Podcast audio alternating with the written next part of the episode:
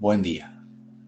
Evangelio de hoy, 1 de febrero de 2021. Mi nombre es Ignacio Salinas. Pertenezco a la Iglesia San Patricio del Ministerio de Estudio Bíblico Nazarenos Católicos. Del Santo Evangelio según San Marcos, capítulo 1, versículos del 1 al 20. En aquel tiempo, después de atravesar el lago de Genezaret, Jesús y sus, discípulos llegaron a la otra orilla, a la región de los Gerasenos. Apenas desembarcó Jesús, vino corriendo desde el cementerio un hombre poseído por un espíritu inmundo, que vivía en los sepulcros. Ya ni con cadenas podían sujetarlo. A veces habían intentado sujetarlo con argollas y cadenas pero él rompía las cadenas y destrozaba las argollas. Nadie tenía fuerza para dominarlo. Se pasaba días y noches en los sepulcros o en el monte, gritando y golpeándose con piedras. Cuando aquel hombre vio de lejos a Jesús, se echó a correr, vino a postrarse ante él y gritó a voz en cuello, ¿Qué quieres tú conmigo, Jesús, Hijo de Dios Altísimo, te ruego por Dios que no me atormentes. Dijo esto porque Jesús le había mandado al Espíritu inmundo que saliera de aquel hombre. Entonces le preguntó Jesús, ¿cómo te llamas? Le respondió, me llamo Legión, porque somos muchos. Y le rogaba con insistencia que no los expulsara de aquella comarca. Había allí una gran piara de cerdos que andaban comiendo en la falda del monte. Los espíritus le rogaban a Jesús, déjanos salir de aquí para meternos en esos cerdos. Y él se lo permitió.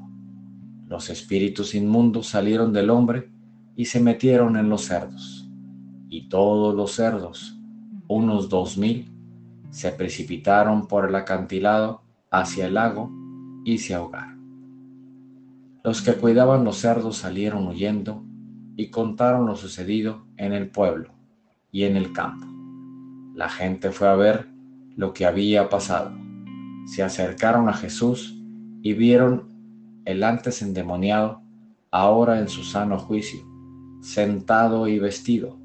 Entonces tuvieron miedo y los que habían visto todo les contaron lo que le había ocurrido al endemoniado y lo de los cerdos. Ellos comenzaron a rogarle a Jesús que se marchara de su comarca. Mientras Jesús embarcaba, el, el endemoniado le suplicaba que lo admitiera en su compañía, pero él no se lo permitió y le dijo, vete a tu casa, a vivir con tu familia, y cuéntales lo misericordioso que ha sido el Señor contigo. Aquel hombre se alejó de ahí y se puso a proclamar por la región de Decápolis lo que Jesús había hecho por él y todos los que lo oían se admiraban. Esta es palabra de Dios. Gloria a ti, Señor Jesús.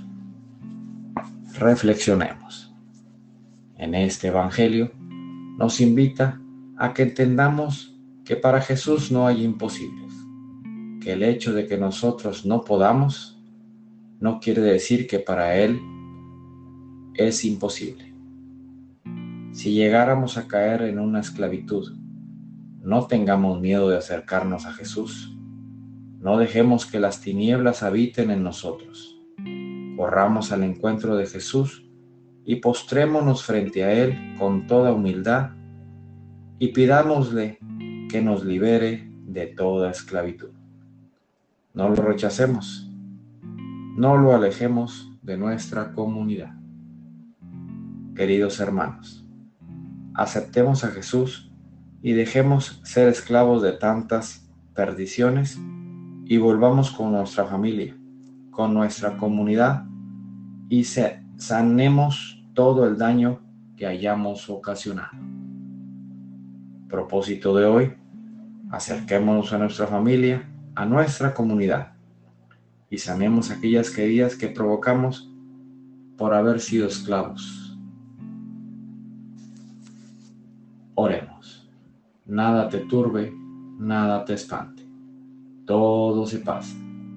Dios no se muda, la paciencia todo lo alcanza. Quien a Dios tiene, nada le falta. Solo Dios basta. Vayamos con alegría a proclamar lo que Dios nos ha enseñado. Que tengan un excelente día.